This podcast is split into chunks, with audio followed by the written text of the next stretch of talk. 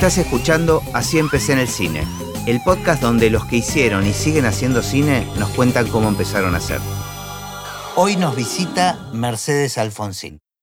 Viste, es un hecho industrial, eso no hay que olvidárselo nunca. Viste, es una industria cultural, no es lo mismo que otras expresiones artísticas que pueden ser concebidas y transmitidas en diversos tamaños de entorno, ¿entendés? El cine siempre fue un tanque Sherman, ¿entendés? No, no iba a la batalla con una navaja, es como, eh, aún desde el inicio, ¿viste? Se presentó así al mundo, como siempre quiso representar cosas que no podían ser representadas en una escala teatral, digamos, ¿entendés? por, por buscar su inmediato su inmediato predecesor en términos de exponer un drama o, un texto dramático. Entonces eso como que hay que respetárselo, ¿viste? El cine es glamoroso, debería ser, ¿entendés? Sí, sí, estamos en un momento de transición este, muy particular también con respecto a eso, porque fue, para mí fue la estrella del, siglo XX, ¿no? Este, a, nivel narración. Totalmente, totalmente. Pero me parece que eso está cambiando. Me parece que el estrellato lo está perdiendo, ¿viste? Y tal vez por eso está perdiendo cierto glamour. Sí, fíjate que igual yo, yo no, no, no lo veo tan así. Me parece que se está transformando, como si te dijera que en vez de una gran estrella son un millón de estrellas, porque hay algo también en las plataformas y el consumo. Viste, hay algo como que, parecería que perdió el estrellato y sin embargo está más presente en la vida de todo el mundo. Es verdad, pero yo creo cuando digo que está perdiendo el estrellato, me parece que le va a ganar el mundo de los videojuegos. Me parece que las nuevas narraciones vienen más por ese lado. Pero bueno, me parece que vamos a vivir como una transición donde no va a quedar muy claro qué pertenece a qué mundo. Claro, claro. Lo que sí está claro es que aún pensar que los videojuegos eh, requieren de una infraestructura enorme, son también hechos industriales, ¿viste? Eso te digo, como que además el nivel todo el tiempo sube y sube y sube, eh, ¿no? Y la representación de estos mundos virtuales y sobre todo más que virtuales, ficticios antes que virtuales, eh, requieren de un montón de ingeniería. Y en ese sentido me parece que sigue manteniendo como un estrellato entre las otras artes. Sí, sí, sí. ¿No? Con eso. Lo audiovisual. Claro, por sobre todo, ¿entendés? De hecho, bueno, viste, se siguen abriendo escuelas y, es obvio que no es la industria literal del cine, del largometraje la que las absorbe. Las absorbe una industria gigante de otras cosas que quizás además nosotros por, por un tema generacional no estamos tan enterados, ¿entendés? Pero sí, sí, claro. es como un monstruo que se está reproduciendo, sí, ¿entendés? Sí, sí, sí, que está creciendo. Exponencialmente, sí, sí. Ahora, me encanta porque me hiciste empezar por el final, siempre. Bueno, bueno. Pero, está bueno, me gusta, me gusta que me desordenes.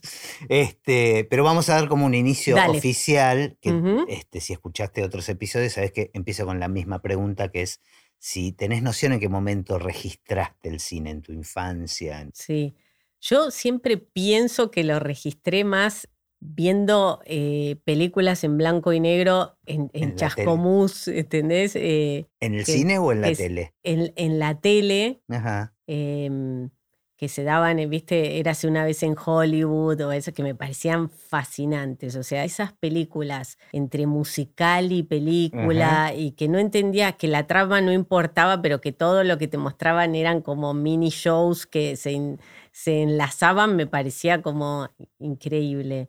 Y después también lo asocio mucho había este, unas proyecciones al aire libre también. No había cine en... Sí, en Chascomús había cine que también, pero ese lo asocio como un poco más grande, como si te dijera los 10, 12 años que íbamos a ver, este, eran todas como para varones las películas, ah, eran, ¿entendés? Trinity, westerns, que me encantaban también. y yo tenía... lo más dos hermanos varones que me seguían y muchos primos, los Alfonsín son muchos varones.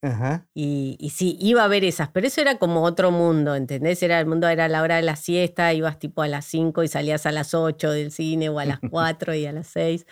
Pero lo otro lo asocio así como a situaciones más eh, sensoriales, como una vez que proyectaron la dama de las camelias en la casa de casco y estaban como, eh, era el, hacia fin de año y estaban todos los jazmines florecidos y olía jazmines y veías como imágenes en blanco y negro y era como espectacular. Ah, me encanta cómo incorporabas una dirección de arte. Algo, sí, bueno, esto era muy sensorial, viste, muy de los sentidos. Y después sí me acuerdo que siempre lo cuento porque cuando mis abuelos eh, tenían una casa en, Villa Gesell, cuando Villa Gesell era un lugar así, la 3 era de, arena. Mi abuela había construido una casa arriba de un médano, todos los hermanos de mi abuela querían ir como a Barrio Norte y él no quería ir para el otro lado. Y a mí me parecía mucho más genial ir en contra de todos también. Y la casa quedaba en un médano que caías al, al mar. Y mm, mis padres tuvieron sus hijos muy seguidos y eran muy jóvenes, entonces se iban de vacaciones y no tenían con quién dejarnos y una noche morían por ir al, autocine y fueron a ver este, Chinatown y claro... Con los chicos. Claro, los chicos atrás tiraron una frazada después de todo el día en el mar y yo cuando empezó Chinatown, me acuerdo que me subí entre las dos cabezas, viste que tenías, te ponían un speaker de metal en el vidrio, teníamos... Eh, un Peugeot 400, 504 eh, que estaba eh, comprado usado, ¿viste? No, no era bueno el auto, este, marrón. Y pusieron el speaker, yo no entendías nada porque había que leer y además el sonido era malísimo. Malísimo, era un se parlantito. Escuchaba, sí, un parlantito malísimo.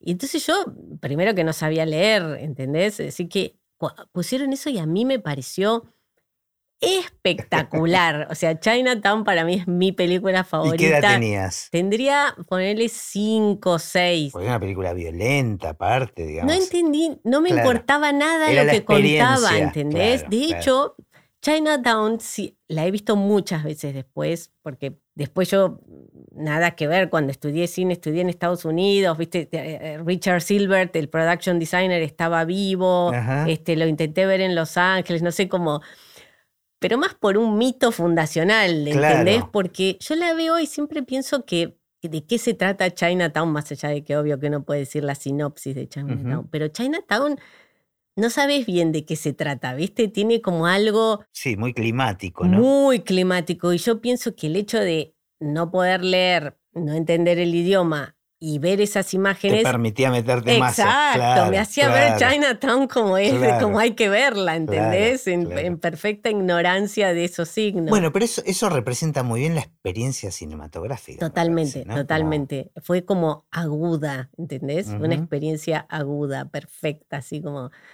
Primero que me acordaba mucho de esto de cuando le cortaban la nariz, ¿entendés? Del alambrado, de algo que dijo muchas veces Silbert en entrevistas después, bueno, como ellos habían querido vehiculizar toda esta idea de la sequía en un montón de detalles de la película. Ah, mira. Que la gracia es que vos como espectador no los notes, porque esos son los hilos, ¿entendés? de la marioneta. Si viste los hilos, está mal hecha la marioneta. Pero te llevan a un lugar. Claro, y para mí yo me acuerdo que decía, wow, como nunca, obviamente yo a los cinco años no digo obviamente, pero yo no ni sabía dónde era Los Ángeles, ni qué era Los Ángeles, ni este, pero yo pensaba, esto es el desierto, acá no me acuerdo esa idea de sed, ¿entendés? De ver un cielo que no había visto nunca. Claro. Y, bueno, siempre recuerdo mucho esa experiencia porque me acuerdo más como un cansancio físico tremendo, porque te imaginas que apenas nos despertábamos, rodábamos al, océano, a mí no me sacaban más del agua. claro. Este, entonces, con lo cual a la noche te desmayabas.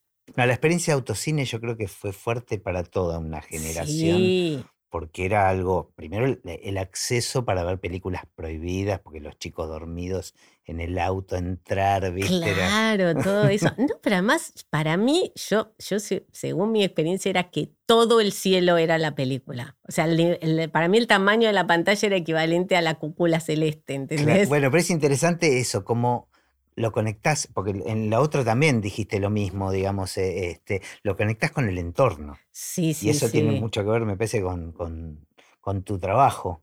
Puede ser, no había pensado, sí. ¿Y en tu casa se consumía cine? Sí, sí, se consumía mucho cine. Mis padres iban mucho al cine. ¿Y tenían alguna relación con el mundo del hacer o de este, artístico? Nada, nada, nada. No, mis padres eran, primero no eran de Buenos Aires, que yo siempre le digo a mis hijos, ¿no? Como, wow, para ustedes es re distinto, porque yo siempre tuve esta sensación un poco de, de ser un extranjero en la ciudad, porque no eran de Buenos Aires y si bien, bueno, Chascomús no es tan lejos, eh, mi papá había venido a estudiar medicina, le habían mandado pupilo en los últimos años del secundario y después medicina, era muy lejos en ese momento, ¿entendés? Chascomús. Eh, nosotros, ponele, no teníamos teléfono en nuestra casa, los primeros. Si bien siempre vivimos en el centro, te quiero decir, el nivel de comunicación, las relaciones que tenían mis padres sociales tenían más que ver con el colegio, ¿entendés? No teníamos como un entorno. Eh, sí, mamá estudió museología, pero con cuatro hijos, digamos, y después... Una carrera muy particular. Muy particular. Y debía haber empezado por ahí, ¿no? No sé si es, si es muy antigua esa carrera. No, totalmente, era bastante nueva. Y ella sí era, mm, siempre hizo sus talleres, de, era, era eh, dibujaba bien, era buena escultora. Pero también el, otro era un científico, ¿entendés? en la casa. Y después también mi abuelo, que era una presencia muy fuerte, era médico también, eh, especializado en bioquímica, con lo cual era un mundo que no era tan... Pero todos eran personas muy, eh, muy, muy lectoras, mm. muy consumidoras de arte, también mamá de mucho de cine, eh, pero también de libros, se leía, o sea, en mi casa eran kilómetros de biblioteca, ¿entendés? Clásicos, contemporáneos, y esta situación de que mi abuelo escuchaba la, ¿entendés? la quinta sinfonía de Beethoven y salía algo de Gilberto Gil nuevo y lo escuchaba, ¿entendés? Como una mente abierta. Súper, sí, sí, sí. Y habían leído. Era difícil empardarlos, ¿viste? Porque después cuando uno empezaba a leer decías, uy, ¿cómo voy a leer todo Charles Dickens, todo Chesterton, ¿te entendés? Todo? Y, ¿entendés? Y lo eh, nuevo. Y lo contemporáneo de literatura latinoamericana, ponele. ¿Y vos tenías una tendencia ya de chica hacia lo, plástico o algo artístico? No, o sea, ¿cómo te empezaste a vincular con ese mundo? Yo siempre, que igual viste cómo son los estigmas familiares, ¿no? Mm. Que uno toma eh, el uniforme que te dieron en el perchero y te, es difícil sacártelo, porque lo loco es que yo en principio era la no artística de la familia. Eh, eh, tengo mi hermano, el que me sigue, que tiene solo un, 13 meses menos que yo, ¿entendés? Estudió arquitectura y era alguien que siempre estaba construyendo, ¿entendés? Él guardaba todos los palitos de los helados y hacía cosas. Eh, tenía su pista de Scalectric y tenía todos los planos de distintos circuitos. vocación clara. Clarísima. Después venía mi otro hermano que es que súper músico, siempre tocó todos los instrumentos, también dibuja bien, que estudió cine. Y después mi hermana, que bueno, es artes plásticas a full, es una persona así tocada. Sí, ¿Y vos sos la mayor? Y yo soy la mayor, que en principio en algún punto tenía más identificación con papá, ¿entendés? Con las ciencias, o era una persona siempre como muy. Era muy lectora, pero no parecía que me, ¿entendés? No, no era mm, dibujante como todos los demás, o no era escultora. Y de hecho, yo cuando salí del colegio eh, no sabía bien qué estudiar y me hicieron el famoso, viste, el test vocacional de Alonso, que, que todavía sigue existiendo. Que no sé si sirven para algo, ¿no? No, tal cual. Va, ahora me dijeron que es súper sofisticado, que es algo como muy. Yo ni sabía que todavía existía. Este, no, pero lo curioso es que después de este testeo que duraba varios meses, a falta de interlocución, ¿entendés? Porque lo único que existía era la guía del estudiante. Si vos no estudiabas algo que conocías en tu casa, leías la guía del estudiante y tampoco te dabas una idea. Entonces, este, este test me dio a mí este, que tenía 99, o sea, que tenía dos alas el 99%, que era como medio ridículo, me dijo el hombre, porque eran, una era ingeniería, yo tenía que estudiar ingeniería, o libretista de radio y televisión, ¿entendés? O sea, ¿cómo las relacionas? Él mismo me dijo, el viejo Alonso, me dice, no sé cómo, no sé qué sugerirle, ¿entendés? Este, libretista, además, me encanta. E, ellos tenían esas categorías. Claro. Y, mm, pero de alguna manera, si lo pensás, yo apenas me, eh, terminé el secundario, fui a filosofía y letras porque yo me, veía que era un lado más por las humanidades que ingeniería, digamos.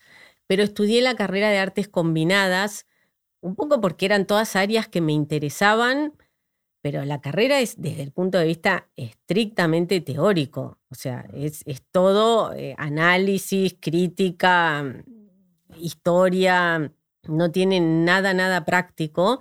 ¿Y vos no te visualizabas trabajando en algo de eso?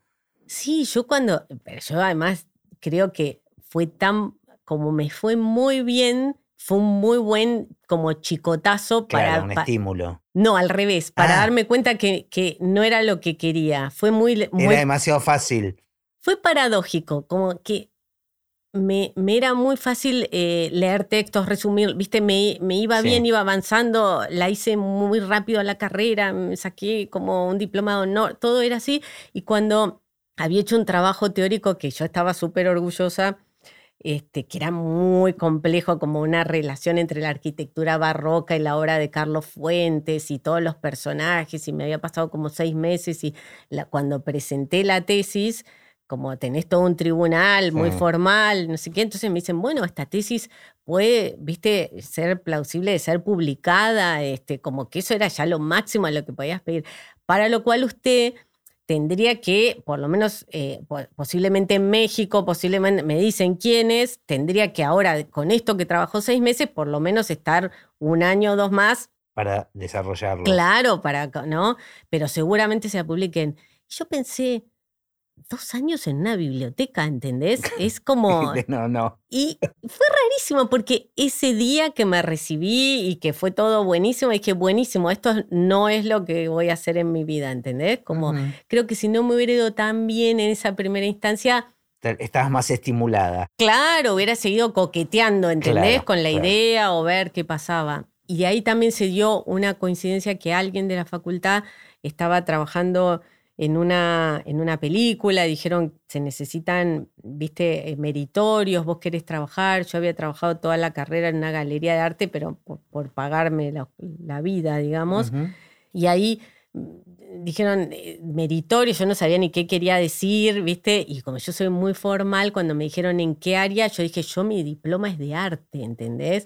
Como que yo no podía ir a otro área que no fuera el de la licenciatura, ¿entendés? Como si importara algo en cine. Bueno, muy, muy ingenuo. O sea, las palabras te llevaron a. Sí, totalmente. Yo soy muy así, ¿no? El diploma dice esto.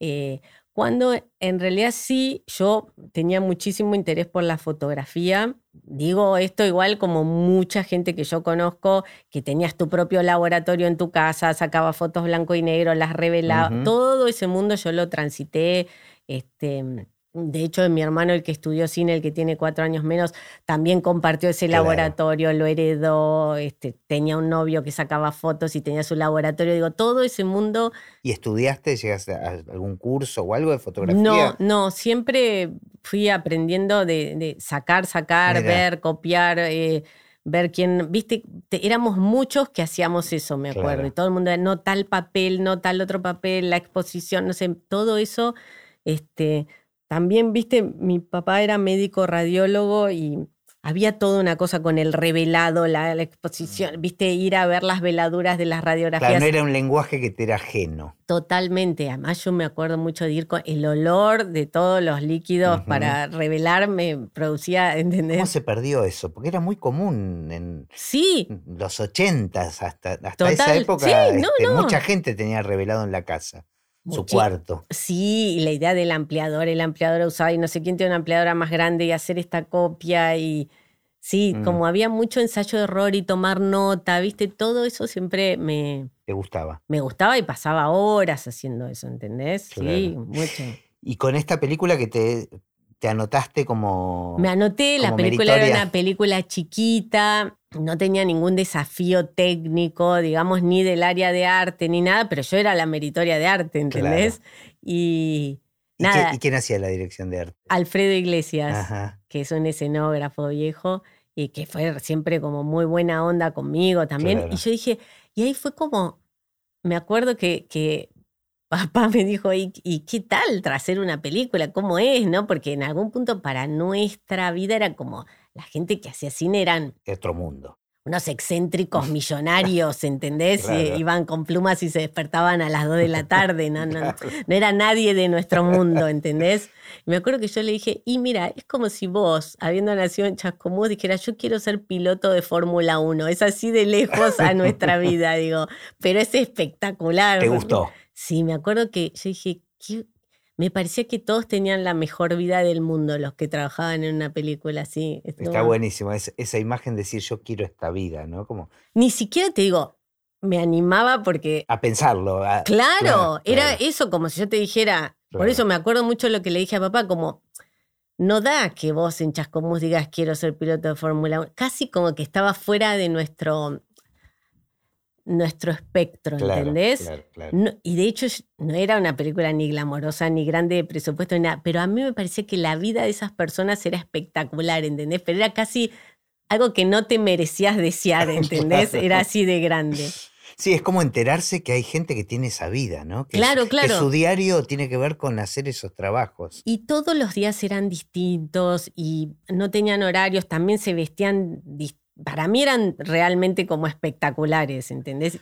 Me llama la atención como a muchos de los que trabajamos en cine nos pasan las mismas cosas, ¿viste? Bueno, por algo terminamos todos en, lugares parecidos, ¿no? Claro, como, como ese lugar, viste, de, fascinación, que te digo de todas maneras que a mí eh, todavía me sigue pasando. Yo, cuando llego a un set, yo huelo los camiones, ¿entendés? Vuelo el diésel de los camiones estacionando a la madrugada y, decís que, viste, hace frío, tenés que caminar 200 cuadras, no sé, todo. Te levantaste a cualquier hora. No comiste bien, saliste, te peleaste. Y yo siempre es como, vuelo el diésel y está por amanecer y ya va a ser un día perfecto, ¿entendés? Es como que está... Eh, está buenísimo no perder eso, ¿no? Como, no, como conectarte con eso mm. que que te hace bien. Sí, sí, sí, como que vos decís, ah, esto a mí me gusta. ¿Entendés? Esto para... Me acuerdo una vez que hicimos unas pruebas de cámara con Maribel Verdú, que ha filmado desde que es muy chica, y no nos conocíamos tanto. Y, yo justo le dije, yo te, te, acompaño a la prueba de cámara, vamos juntos. Y entramos a un estudio en el que yo tampoco había filmado nunca, porque lo habían contratado solo para las pruebas de cámara, y caminamos a través de equipo, que los equipos también tienen un olor para mí, ¿entendés? los fierros, ¿viste? Como las cajas. Sí, total. Y ella me dijo, ay, yo ya camino entre estas cajas y me dijo, ya me siento bien. Y yo le digo, a mí me pasa lo mismo, es como algo que, que te gusta. y que sentís que perteneces después de un tiempo, ¿no? Totalmente. o que te gusta pertenecer. Sí, que te este. gusta pertenecer, totalmente. Pero a mí me pasa con los estudios de grabación. Eh, es así, con los instrumentos. Sí, me imagino, eso es hermoso, de la materialidad de lo que vos haces. es re lindo eso, re lindo. Bueno, y entonces con esta peli... Bueno, y ahí te, ¿Sentiste que aprendiste? Además de conocer este, que existía este universo, ¿aprendiste algo? No sé, solo aprendí, creo, que este mundo existía. Y después dije, yo de esto no sé nada yo soy muy ordenada, ¿viste? Entonces dije, bueno, ¿dónde, ¿dónde, se estudia esto? Eh, a mí me dijeron, bueno, en general la mejor manera de aprender es trabajar con alguien que sepa más que vos y vas aprendiendo. La experiencia había sido muy grata, además, en ese sentido. Y a mí me, me pasa mucho que para mí aprender, viste, es como algo de muchas voces al mismo tiempo, ¿no? Mm, no soy nunca de seguir una, voz, no, no, me va, ¿viste? Me genera siempre como duda, me, me, me, voy para atrás. Entonces, bueno, empecé a averiguar lugares, también en algún punto como por un equívoco, porque yo ya tenía un título de grado, entonces tenía que hacer un posgrado. ¿Entendés? Eso en la lógica de la academia, que a quién le importa, ¿no? Pero bueno, en esa lógica... Eh, empecé a averiguar lugares en el mundo porque acá obviamente no había un posgrado, no hay hoy, ¿entendés? Un posgrado y tampoco tiene tanto sentido que haya, ¿entendés? En esto. Y ahí mandé cartas, había un lugar en el microcentro donde estaba como la data de todas las universidades del mundo. Entonces vos ibas y buscabas en biblioratos, ibas como eh, cercando tu, tu campo de investigación de lo que querías, todo a mano. Mundo analógico. Todo a mano. Y ahí detecté unas universidades, les mandé cartas, les pedí los programas de estudio, me los mandaron, bueno, como que analicé todo eso y dije, bueno, hay un lugar en Nueva York que tiene un posgrado en dirección de arte para cine.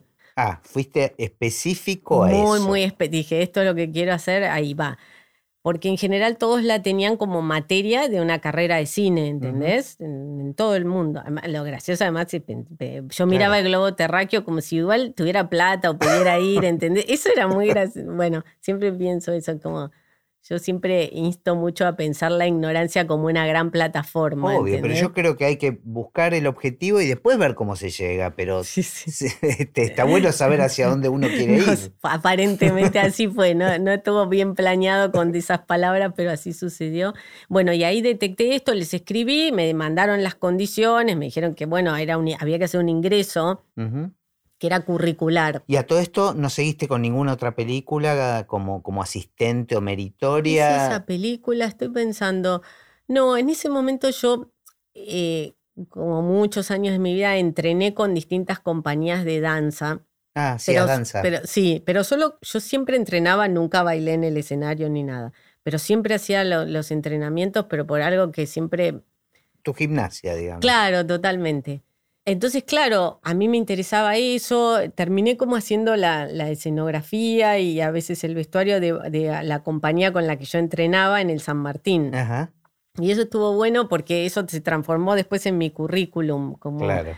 Y mm, más otros proyectos chicos audiovisuales que hicimos con mi hermano, ¿entendés? Como que así fueron pasando, que no fueron tantos meses porque yo apliqué y enseguida eh, llegó la carta, ha sido preseleccionado, tiene que venir una entrevista yo lo llamé, le dije muchas gracias, pero no puedo ni pagarme el, ¿entendés? Este de Nueva York. Claro, este, el pasaje tendría, eh, ¿entendés? Como que al mismo tiempo empecé a ver qué becas podía tener o cómo financiar eso, que, el proceso no coincidía tanto en, en tiempos, ¿entendés? Bueno, ellos me dijeron, bueno, considerando esta situación tan extraña, porque no había pasado nunca, nosotros vamos a, seleccionar a toda la gente de este año y si vemos que queda un cupo o que vos serías elegible, te vamos a considerar la excepción de hacerte la entrevista por teléfono. En casa no había ni, discado internacional, o sea que había que llamar a la operadora, bueno, todo un lío. Así que bueno, así, hice el llamado de la... Finalmente me llamaron, me dijeron, la vamos a considerar. Le dije, bueno, acá no se sabe a qué hora puedo llamar, así que toda la lengua yo esperando, yo también el teléfono a que la operadora de Entel me habilitara a hacer la entrevista, que además también yo hablaba inglés, pero... Claro, una entrevista. Sabía si podía en ese momento, ¿entendés? Mantener esa... Viste que por teléfono uno siempre tiene nervios de hablar en otro idioma. Bueno. Bueno, finalmente pasó, después llegó la carta, y bueno, después conseguí otras becas, como que armé una movida enorme para que alguien me pagara la facultad. Y pudiste ir. Y pude ir, y pude ir, y lo hice. Y era muy largo porque era de tres años el posgrado. Ah, mira. ¿Y valía la pena? Súper, sí, el lugar es increíble. Y, es específico de dirección de arte para cine. Sí, yo después fui y me fue bien en el primer semestre y entonces podía aplicar a hacer lo que se llama un split, viste, como un doble máster. Entonces apliqué a un doble máster y lo hice en cine y ópera. Mira. Entonces me gradué en eso y para mí estuvo buenísimo porque a mí la ópera me gustaba, pero yo no la conocía tanto como aprendí todo eso, ¿no? Claro. ¿Y allá trabajabas eh, en paralelo? No, allá sí, trabajé en cosas todas chiquititas, ¿entendés? Tal película vamos en meritorio, sobre todo en los veranos. También en ópera, pero más que nada en realizaciones, ¿entendés? claro. Hay que ir a pintar tal cosa porque la universidad bueno, pero era conectarte con ese mundo sí, también. Sí, este. no, estuvo buenísimo y además también conocí, me hice amigos que son de por vida, ¿viste? Fue como mucho de mi de mi identidad laboral, profesional, es definitivamente así americana en ese sentido. Y sí, tres años además. Sí, además. es mucho. Es mucho, yo después me quedé un año más, pero sobre todo que yo lo que hago lo aprendí ahí, ¿entendés? Porque yo, sos meritorio de una película, vas a buscar cosas, ¿entendés? Medio que entendí cómo era un largo y lo que había estudiado acá no tiene nada que ver. Entonces ahí recibí yo mi instrucción formal, ¿entendés? Y además estoy pensando que ahora vamos a ver cómo siguió la historia cuando viniste para acá, pero tenías un diferencial enorme con, digo, no había muchos antecedentes de, de gente que tenga esa formación. No, no, no había. igual también era otro momento en el sentido de que también te sentías que a nivel económico ah, eras parte del mundo en el sentido de que venían muchas producciones de afuera porque era muy high estar en Buenos Aires. Viste, hubo como un momento que yo me acuerdo que todo el tiempo me, encontraba con gente acá y me decían, ¿estás acá? era una muy buena pregunta para que te hagan en primera persona, ¿entendés? Como estás acá, eh, porque uno no estaba acá y podías no estar y estar viste, te tomabas un avión. Sí, sí, era todo eh, muy accesible. Claro, exacto. Y los laburos que hacías acá te los pagaban en algún punto fortunas, ¿entendés? En relación al mundo. Porque me acuerdo que era 3 mil, 4 mil dólares, era nada y te los pagaban y vos ibas al mundo. Y eso era un montón de plata, ¿entendés? Entonces era raro. Sí, sí. ¿Entendés? yo también empecé mi, mi, vida laboral en esa época bueno, después el 2001 fue un gran golpe, ¿no? Para todos. Claro, este, pero a nivel industria y persona, vos podías irte a Nueva York a ver a alguien que te interesaba por una entrevista o un trabajo, medio sin mosquear y éramos muy jóvenes. Bueno, por, e, por eso. Yo hoy no poder, ¿entendés? Pero por eso digo, el, uno creía que el mundo, que, que, la vida era así, la vida laboral. Entonces, por eso digo, fue un golpe duro después. Totalmente. O ni hablar de acceder nosotros que, que, usamos muchas cosas que no se producen en este país. Yo el viewfinder mío, eh, analógico, me lo compré apenas lo necesité, que fue hace 30 años, y dije, ¿cuál es en Los Ángeles el mejor viewfinder? No sé, ¿entendés? Claro, claro, sí, sí, sí, sí, los equipos. Hoy sería, eh, ¿entendés? No tengo la misma actitud para, ni el teléfono lo podés cambiar, tenés que pensar 200 años, ¿dónde lo va, quién te lo va, no sé, como eso es muy distinto, fue un momento... Sí, yo creo que en algún punto una suerte poder haber tenido ese acceso en ese momento.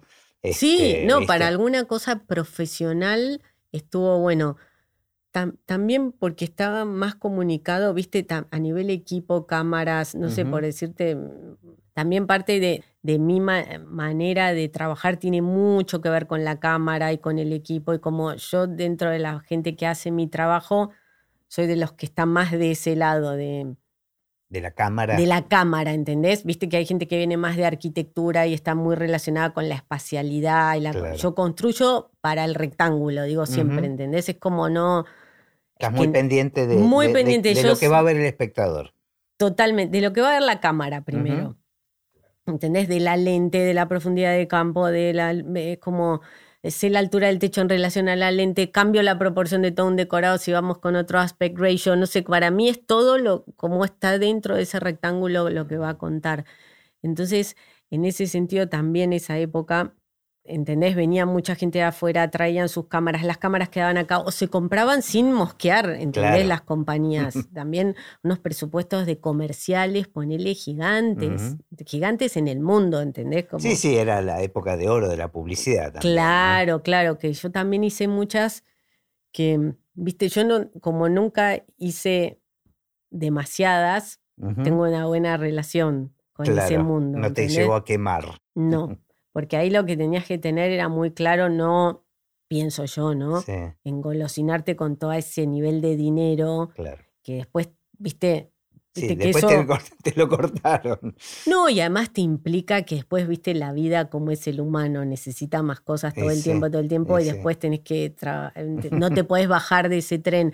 A mí, en cambio, fue como un lugar que me lo tomé siempre como... Lo aprovechaste bien. Sí, como para experimentar con lujos ridículos, que siempre aprendías algo, ¿viste? Y no cebarte con tu ingreso personal, ¿entendés? Entonces estuvo bueno y además también conocí gente regrosa, estuvo re bueno. Y cuando volviste empezaste a trabajar en comerciales y en cine también. Sí, sí, ¿Sentís que hubo alguna peli que fue importante para vos? Este, un primer trabajo como directora de arte. No, no sé, siempre pienso que, mm, que, no sé, haber hecho el hijo de la novia, viste, fue como un momento en la vida de todos los que le hicimos muy importante y haber estado, no, que la película estuviera seleccionada para los premios Oscar y fue todo como un momento eh, muy bueno, creativo, viste, y de todo lo que habíamos hecho para esa peli, que obviamente no es una película que eh, llame la atención por el arte, pero como que fue una película en donde yo puse, ¿entendés? De manifiesto también no solo el trabajo y la imagen sin una forma de trabajar, ¿entendés? Cómo trabajaba el utilero en el set, cómo trabajaban los asistentes, la idea del ambientador, la idea del escenógrafo, que eran todas palabras que todavía en SICA ni existían. Entonces también ese fue un momento de mucha batalla. No batalla porque hubiese enfrentamientos, sino en el sentido de. Por poner en valor, digamos. Claro, exacto, exacto. De generar espacios. Me, me, quedé pensando en esto que decías, que tal vez una película donde el arte no se lucía. Y, me parece que a todos los que estamos en los rubros técnicos nos pasa un poco eso. Hay películas donde tal vez nuestro rubro se puede lucir, pero no necesariamente son las que tal vez más satisfacción nos da o los mejores trabajos que hicimos, porque a veces el trabajo no tiene que, no tiene que despegarse, ¿no? De, de contar una historia. Totalmente. Eso, mira, a mí es algo igual que me enamora mucho del cine esta idea de la creación colectiva. Me parece algo mágico, espectacular. Eh, sí tiene lo poco generoso, si querés, porque al, final todos nosotros somos artistas, porque nadie hace este trabajo de una manera que no implique un compromiso emocional y también y creativo. Y creativo personal, ¿entendés? Todos buceamos en algo, ¿viste? No, no, no, no, tiramos así cartas de un mazo, las, las dibujamos al mazo para cada película. linda, linda imagen. Entonces es como eso, es muy personal. Entonces hay algo del ego que también tenés que saber, eh, tenés que trabajar colectivamente. Y muchas veces eh, hay proyectos que, que son más o menos generosos en relación a lo que te vuelve, ¿viste? primero de experiencia de vida, todos pasamos por algún infierno que duró un contrato de Zika, digamos, eh, y todos pasamos por muchos cielos, digamos, por muchos momentos buenísimos. Eh, para mí una película que, que tiene esto que vos decís, en general siento que siempre ha sido, tampoco yo esperé una retribución enorme porque siempre me entiendo que soy parte de un equipo, ¿no? pero una película que fue especialmente poco generosa y que el trabajo fue demencial fue El Aura. Era. Que siempre dije, wow, como nadie vio el arte, ¿entendés? Claro, porque una película que transcurre casi toda en escenarios eh, naturales. Pero todos construidos, todos. Ah, mira, con Todos. todos, ¿ves? Eh, está tan bien hecha que es malo. claro. Eh, no, porque construimos todo el grupo de cabañas. Ah, mira. construimos todo el taller, construimos hasta caminos, ¿entendés? Es como un delirio. ¿Pero por qué? ¿No ¿Porque era más eh, por cuestiones económicas? O, sea, ¿las cabañas eran estudio? O, se hicieron? Se hicieron en exteriores. Ah, ah ok. No, un delirio. no, tenía que ver mucho con la manera de absoluto control en la que Fabián quería filmar esa película, eh, a mí me parecía de lo más atractivo, ¿entendés? Dominar ya una montaña, ¿me entendés? A mi juego me llamaron, me encantó. Sobre todo, como vos decís, si hay algo en Bariloche o en toda esa zona patagónica, son grupos de cabañas de alquiler, ¿entendés? Lo único que era como construir un kiosco en Cava, ¿entendés? Que hay por cada tres cuadros hay dos, ¿entendés? Sería medio ridículo pero implicó como un montón de estudios que hicimos sobre, había una cabaña en relación a otra que estaban contados los pasos del diálogo. Con el texto se habían construido, ¿entendés? Es como un montón de cosas eh, que para mí la película tiene ese nivel de control de imagen.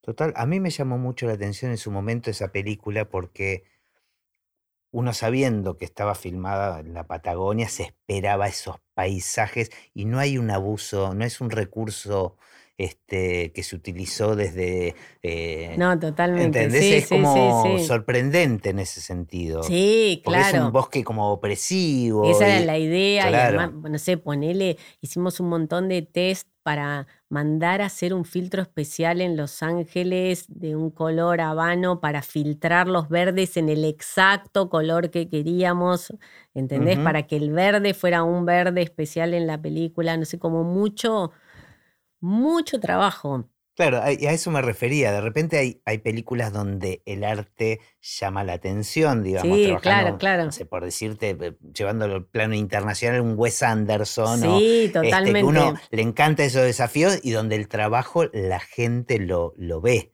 Claro, claro, este, claro. Y lo, valora. Sí. Pero, después hay cosas que uno sabe el trabajo que hizo y que para el público pasa tal vez más desapercibido porque logró meterlos en la historia, que en definitiva ese es el objetivo, ¿no? Totalmente, totalmente. Sí, sí, sí, eso, ¿no? Como el arte de lo invisible.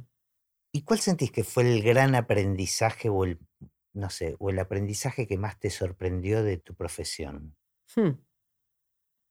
No, no sé, pienso que, que, al final, viste, como ahora ya son un montón de años y es, como que tu vida es el trabajo.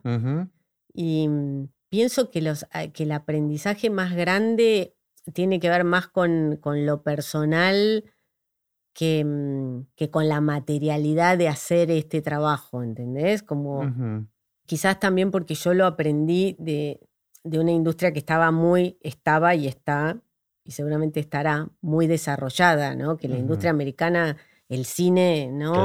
lo tiene totalmente desplegado. Cuando yo volví acá, eso faltaban muchísimos años para que se desplegara eh, en el sentido del, hacer, te quiero decir, ¿no? para mí el mayor aprendizaje tiene que ver con, yo siempre digo, ¿no? Como que yo lo que aprendí estos años es a leer y a escribir, como eso, ¿no? A leer, pienso que aprendí a leer. Bueno, en relación a eso, era mi próxima pregunta, que digo, tu trabajo más importante está en la preproducción. Yo trabajo, podría ser así. Digo, porque relaciono la lectura con lo que es la lectura de un guion. Exacto. Sí, y y también yo uso la palabra en el sentido de, existir, ¿viste? Como si existir fuera hacer una lectura, la capacidad de leer, digamos, como una manera de existir. Pero, o sea, muchas personas que hacen dirección de arte hacen su mayor trabajo en la preproducción y después es como que dejan correr esa, esa preproducción, ¿no? Que se manifieste. Yo trabajo mucho en el set, porque a mí me parece que la construcción final de la imagen es ahí y, es la, para mí la única. ¿Entendés? Porque lo único que va a quedar es lo que está en el rectángulo. ¿Entendés? Si yo armé toda esta sala, pero el plano es en vos porque vos sos Anthony Hopkins y movés tu cabeza mejor que nadie, ¿entendés? Para decir claro, la cámara no va a mirar nunca todos estos instrumentos, ni el techo, ni el color, ni ningún otro fondo, ni a la chica que le habla a Anthony Hopkins, ¿entendés? Y ahí vos descubrís algo que tal vez antes no habías leído. Sí, tal cual, tal cual. Igual me quedé pensando en la lectura que me parece también aplicable a mis rubros también, de alguna manera, que no es solo la lectura del guion, porque yo creo que en esa preproducción uno lee también a, un director. Sí. No es leer al equipo de trabajo. Totalmente. Y también cada vez que uno lee, ahí hay como ese proceso de sinapsis, ¿no? Como hay un montón de relaciones que se van a producir entre elementos previamente leídos, ¿entendés? Y el verbo leer lo tomo realmente en un sentido amplio, ¿entendés? Tiene que ver con obras vistas, con también con sentimientos sentidos, ¿entendés? Valga la redundancia, como, como lugares transitados. No sé si hay otras profesiones o otros oficios profesionalizados como estos nuestros, en donde la vida te permita aprender a leer, ¿entendés? Es como yo siento que, em, mi capacidad de detectar signos en, lo real eh, me habilita mucho a después transformarlos en espacios. Claro. ¿Y qué, qué posibilidades de movimiento tenés una vez que ya estás en rodaje con los tiempos, con las presiones, con, con todo el equipo trabajando alrededor, de cambiar cosas, de modificar? Hmm soy muy igual, el 99% de ingeniería creo que estaba, era acertado, sí. no tengo tanta, la verdad que no funciona así, pero viste que hay otra gente que se excita mucho más con lo sorprendente, lo sorpresivo, digamos. No, yo por eh, relacionado con esto que decís que en la preproducción tal vez no, no hay tanto como lo que pones en, en el momento del rodaje.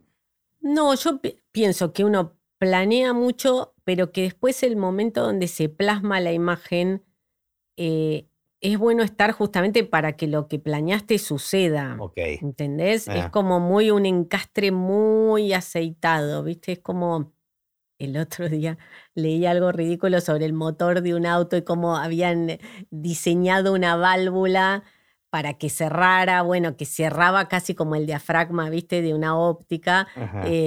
Ahí aparece la ingeniería claramente, ¿no? bueno, y, si estás leyendo esas cosas. bueno, y, que, y que Lamborghini había facetado, ¿entendés? las caras de este diafragma para que no solo encastraran y cerraran en tiempo y forma, sino también para que fueran hermosos visualmente. Y eso mm. es algo que, ¿entendés? Me demuele la idea de, de la funcionalidad en relación a la belleza, ¿entendés? Como encontrar ese anclaje, yo creo que esa es medio la fórmula que yo pienso cuando diseño, ¿entendés? Tal vez no existiera, no sé si existía la carrera de diseño industrial, pero tal vez casi que hubiese juntado los dos universos. Claro, sí, totalmente, totalmente. Sí, yo sí, cuando leo o, veo cosas me interesa como mucho es, ese pensamiento, ¿entendés? En este caso, igual en, el cine está, siempre tengo muy en claro qué estamos contando, ¿viste? Claro. Y te gusta estar presente, tenés que estar presente eh, el 100% del rodaje. No sé, si yo siempre pienso que esa es la mi manera, ¿viste? Em, como es, tan particular, em, la verdad que dentro de las áreas técnicas de un equipo de cine, es la que más puede ser realizada con distintas variables, ¿viste? Porque las otras, me parece que música, sonido, vos puedes tener distintas personalidades para hacerla, pero los pasos son muy parecidos, ¿entendés? un poco en fotografía pasa lo mismo, vos podés tardar mucho, tardar poco, inspirarte en el set, ser ultra prolijo, pero la manera en la que construís los bloquecitos tienen que ser alineados de una manera. En cambio, en arte realmente eh, el approach del diseñador sobre todo, ¿no? El equipo después, las partes tienen que hacer, el, pero la manera en la que se inspira ese diseñador o eh, production designer o director de arte y que comunica y que hace su trabajo es bien variable, es bien variable en el mundo también, ¿viste? O sea, son depende de la personalidad. Sí, depende mucho, ¿viste? Hay gente que es muy, eh, realmente que viene de, la escultura o es como un artista plástico, entonces él se expresa de esa manera después el equipo lo consigue desglosar y hacer realidad, ¿viste? De acuerdo al idioma que habla ese diseñador. Claro. Em, a mí me pasa que, que, yo siempre estoy construyendo una historia, ¿viste? a través del arte. No estoy haciendo diseño de interiores.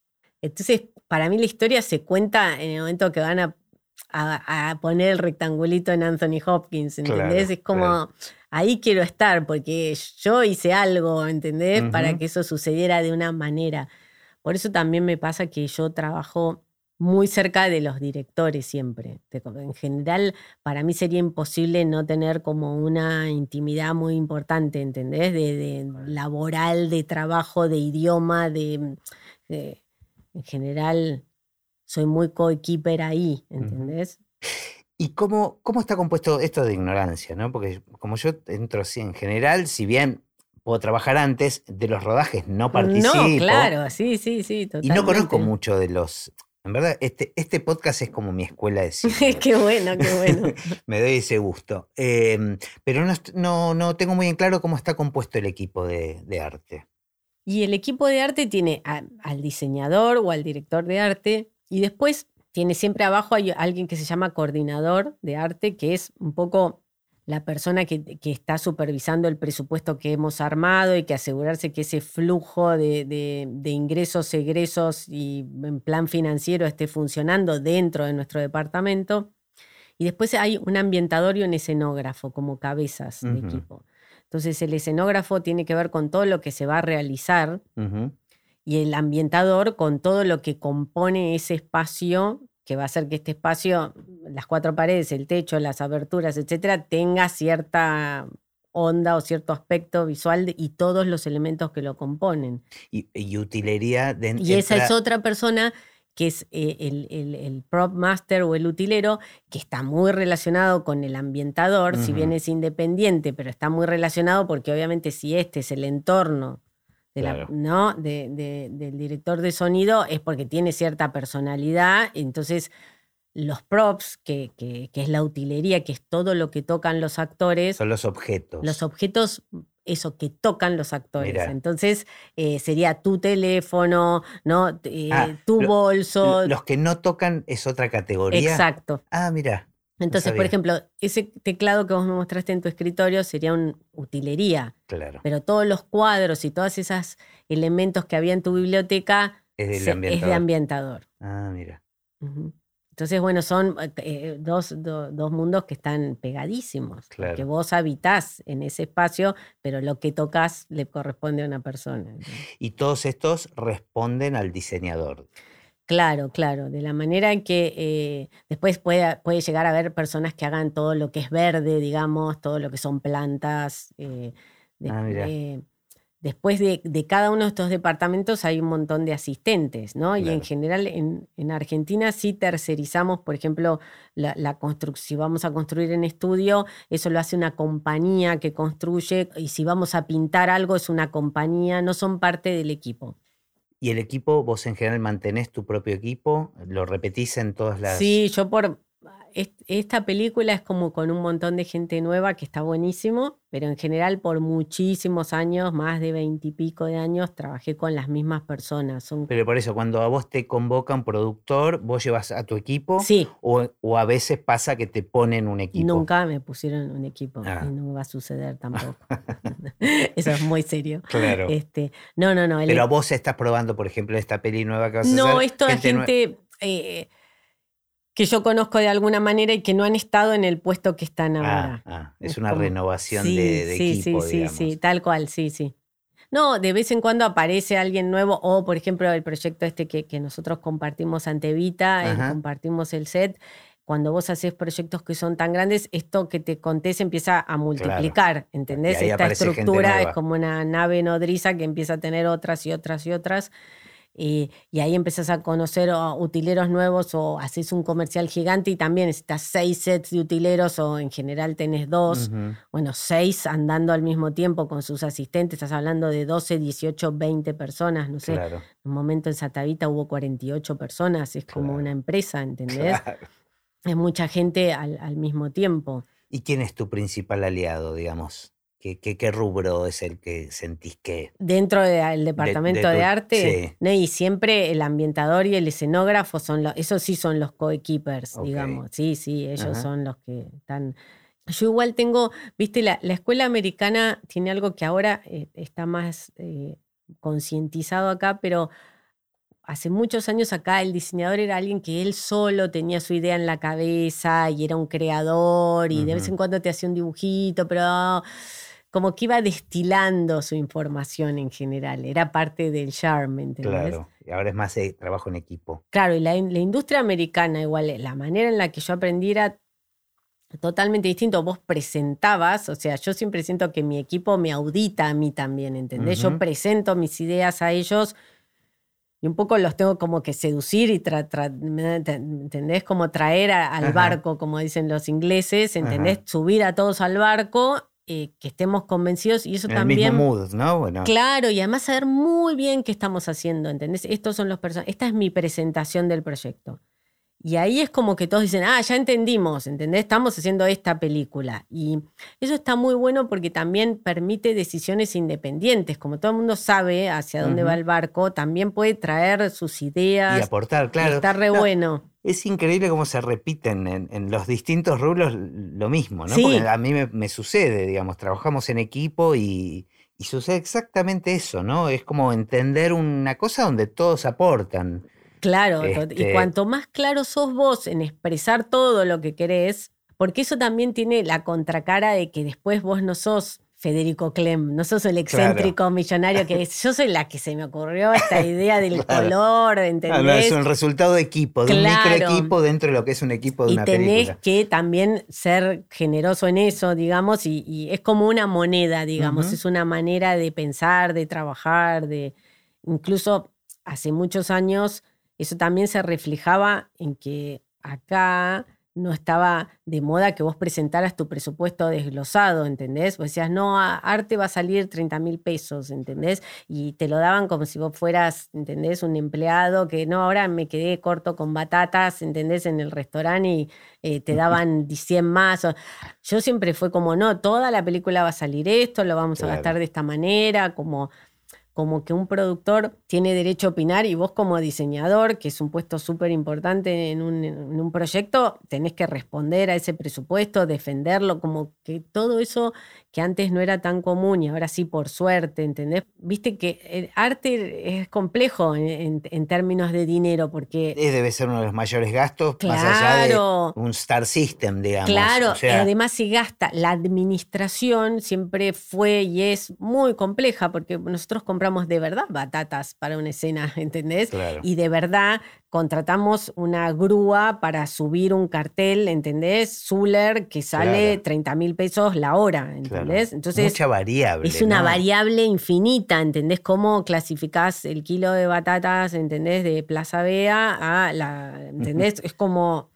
Y, y, de película a película, universos terriblemente Muy distintos, Totalmente. Lo que sí siempre existe es esta variable administrativa, ¿entendés? Que es compleja claro. y que siempre también por eso fue un rubro que en estas eh, culturas donde el manejo del dinero, viste, no, no es tan transparente, con, culturalmente, te quiero decir. Sí, incluso contextos inflacionarios, cambio de moneda. Sí, pero yo te estoy hablando antes de que existieran las facturas. Imagínate, ¿entendés? Todo esto eh, fue. Yo venía de una escuela donde había que presentar todo por escrito y no lo presentaba ni el productor para, eh, ¿entendés? Para que le dieran el subsidio en el Inca. Y, entonces la persona que tiene que armar y presupuestar todas estas variables es alguien que trabaja con vos siempre. Sí, claro. Eso es alguien muy importante para vos. Muy importante. Igual eso se hace entre el escenógrafo y el ambientador, porque eso también es algo que te enseña la industria americana, que la administración de recursos es parte del diseño. Claro. ¿Entendés? Entonces yo en mi caso estoy siempre ahí, a ver cómo vamos, esa planilla Excel,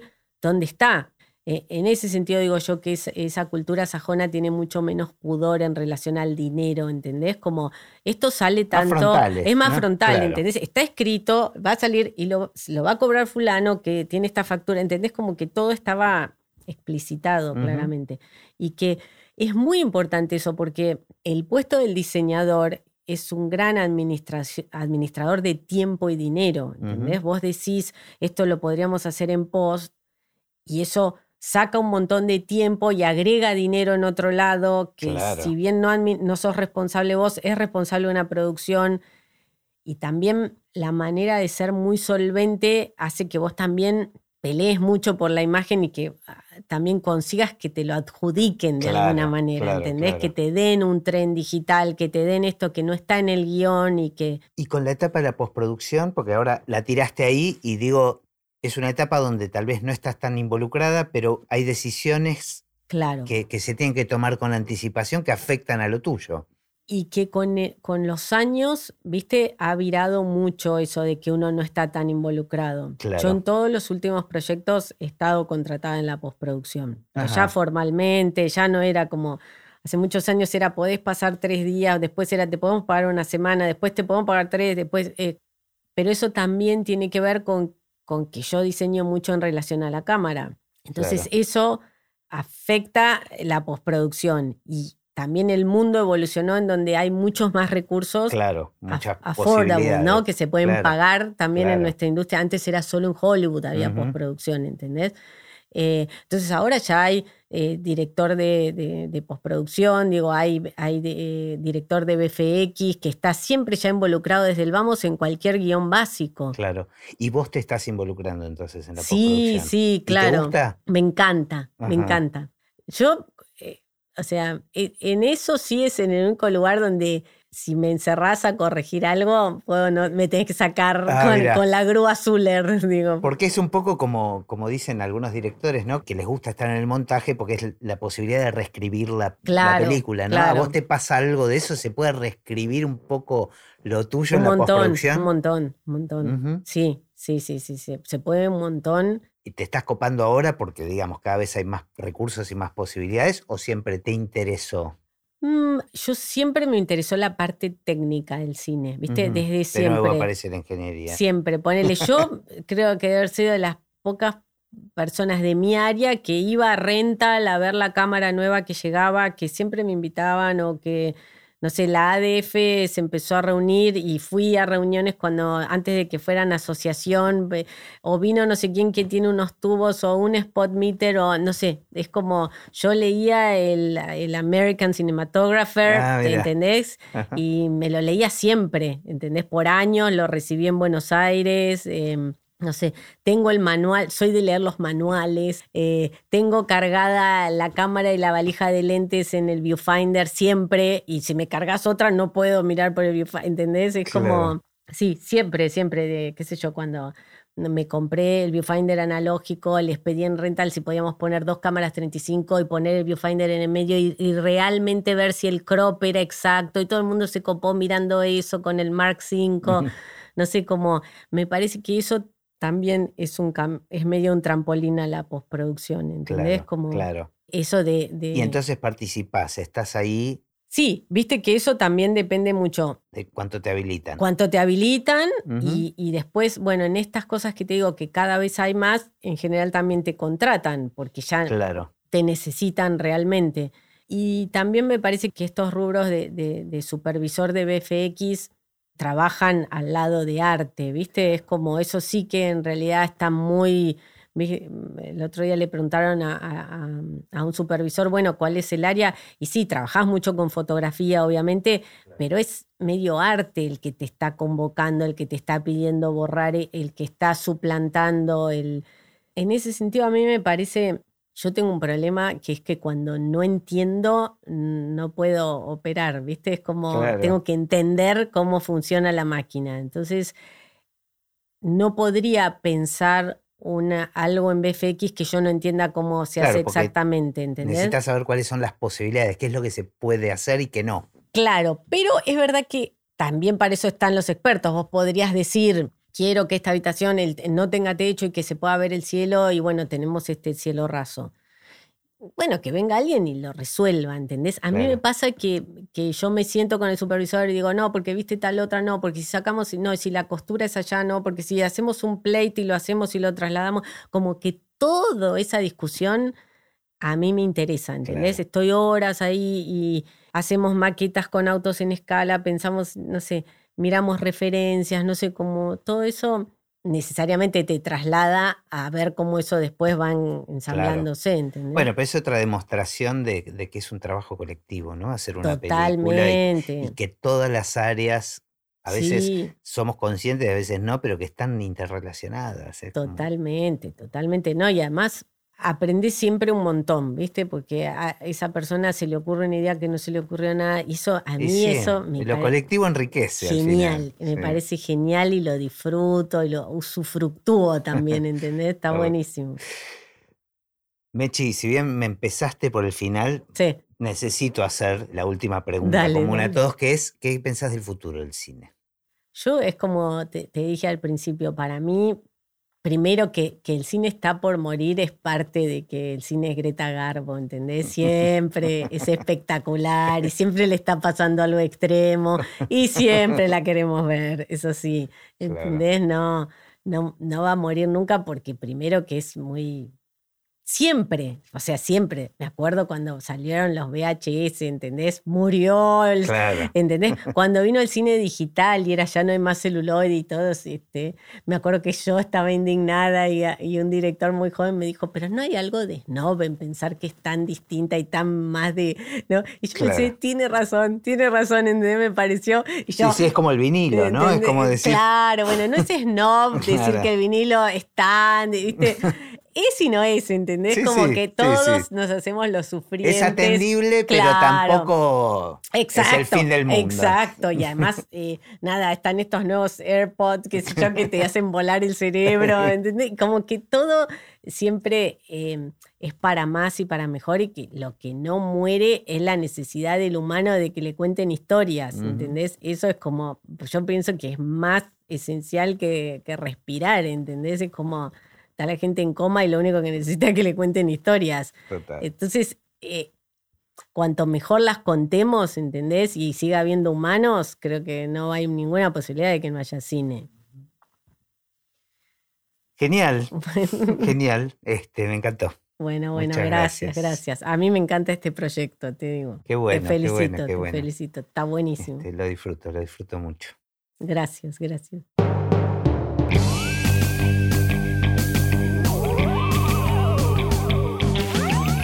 Y así terminó esta conversación de Así empecé en el cine. Mi nombre es Gustavo Pomeranek y espero que la hayan disfrutado al menos un poco de todo lo que disfruté yo. Recuerden que se pueden suscribir para escuchar todos los episodios que vamos subiendo en asíempecéenelcine.com. También nos pueden buscar en Apple Podcasts, en Spotify o en cualquier otra aplicación de podcast. Los espero en el próximo. Chao.